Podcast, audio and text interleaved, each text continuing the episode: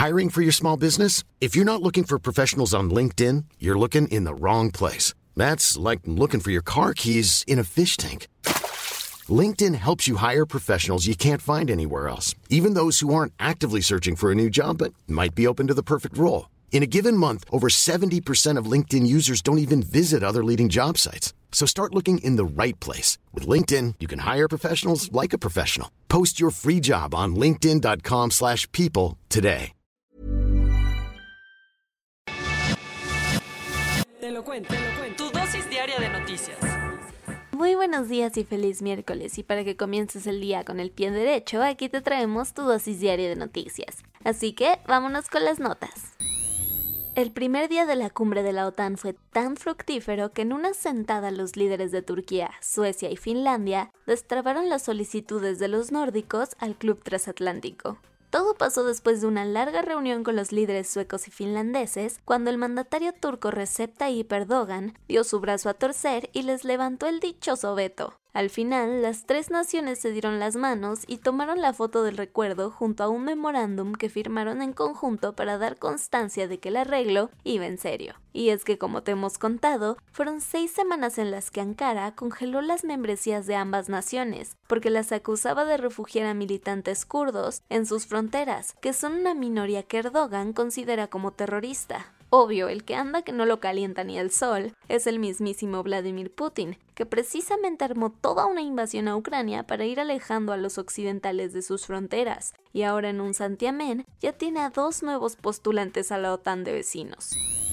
La trágica escena de los 50 migrantes hallados sin vida en un camión en Texas conmocionó a ambos lados de la frontera. Lo que en un principio parecía el remolque de un camión abandonado en las periferias de San Antonio, Texas, terminó por convertirse en el desolador escenario en el que encontraron los cuerpos de 50 migrantes en condiciones inhumanas. Entre las víctimas se encuentran 22 de nacionalidad mexicana, 7 provenientes de Guatemala y 2 hondureñas. Además, todavía falta identificar la nacionalidad de 19 de acuerdo con Roberto Velasco, jefe de la Unidad para América del Norte de la Cancillería mexicana. Del lado de la frontera sur en México, las autoridades anunciaron que investigarán la muerte de sus 22 connacionales, y aunque no hay palabras para describir este hecho, al menos los servicios de emergencia lograron rescatar a 16 personas que todavía tenían signos vitales.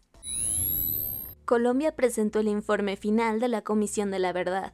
Nadie nunca podrá dar con la verdad de las atrocidades cometidas en Colombia durante la guerrilla que azotó al país por más de seis décadas pero al menos la Comisión de la Verdad ha dado un paso importantísimo para dignificar a las víctimas y visibilizar los crímenes cometidos en este tiempo. Así que tras una larga espera y un arduo trabajo en el que este organismo recopiló los testimonios de unas 30.000 víctimas, testigos, pueblos indígenas, campesinos, militares, grupos armados, políticos y hasta expresidentes, presentaron frente a 700 personas el informe final de la Comisión de la Verdad en el Teatro Jorge Eliezer Gaitán en Bogotá Bogotá. Allí, el presidente de la comisión, el sacerdote Francisco de Roux, hizo un llamado a nunca más postergar la paz y la justicia para el pueblo colombiano, mientras presentó el documento.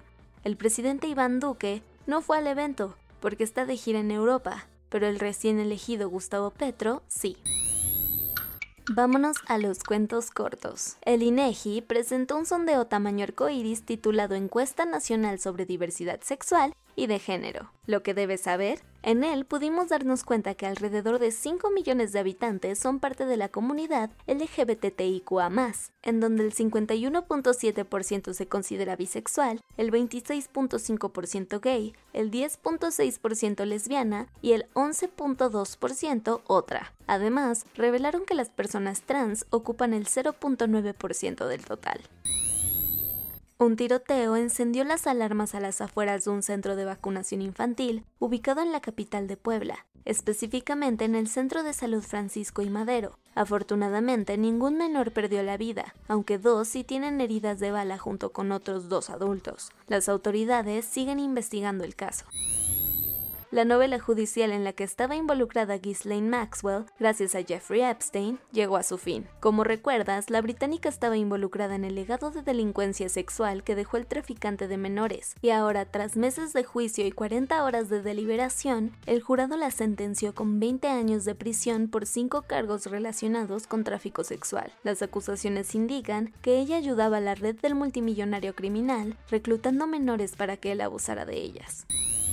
En una audiencia sorpresa del Congreso en la que la protagonista fue Cassidy Hutchinson, la ex asesora del último gabinete de Donald Trump, se revelaron varios detalles sobre el asalto al Capitolio de Estados Unidos. El primero, que Trump quería ir con sus fans a tomar el Capitolio. Dos, como no lo dejaron, agredió físicamente a un agente del Servicio Secreto del Coraje. Y tres, que con todo y que sabía que había gente armada, ordenó levantar la seguridad de la Casa Blanca.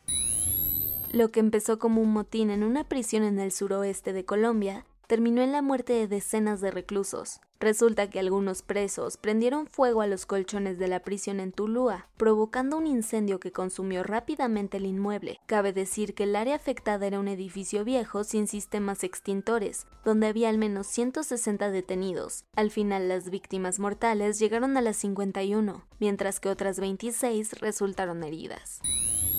Todo indica que Escocia se iba muy en serio con esto del nuevo referéndum para separarse de Gran Bretaña, al menos así lo ha anticipado su líder Nicola Sturgeon, que hasta se dio el lujo de ponerle fecha a la polémica votación. La idea es que se haga en 2023, con o sin el aval del gobierno del primer ministro británico Boris Johnson. Eso sí, piensa hacerlo con todos los modales posibles, y es que la política más importante del Partido Nacional Escocés dijo que pedirá permiso a Londres de realizar este ejercicio mediante una carta.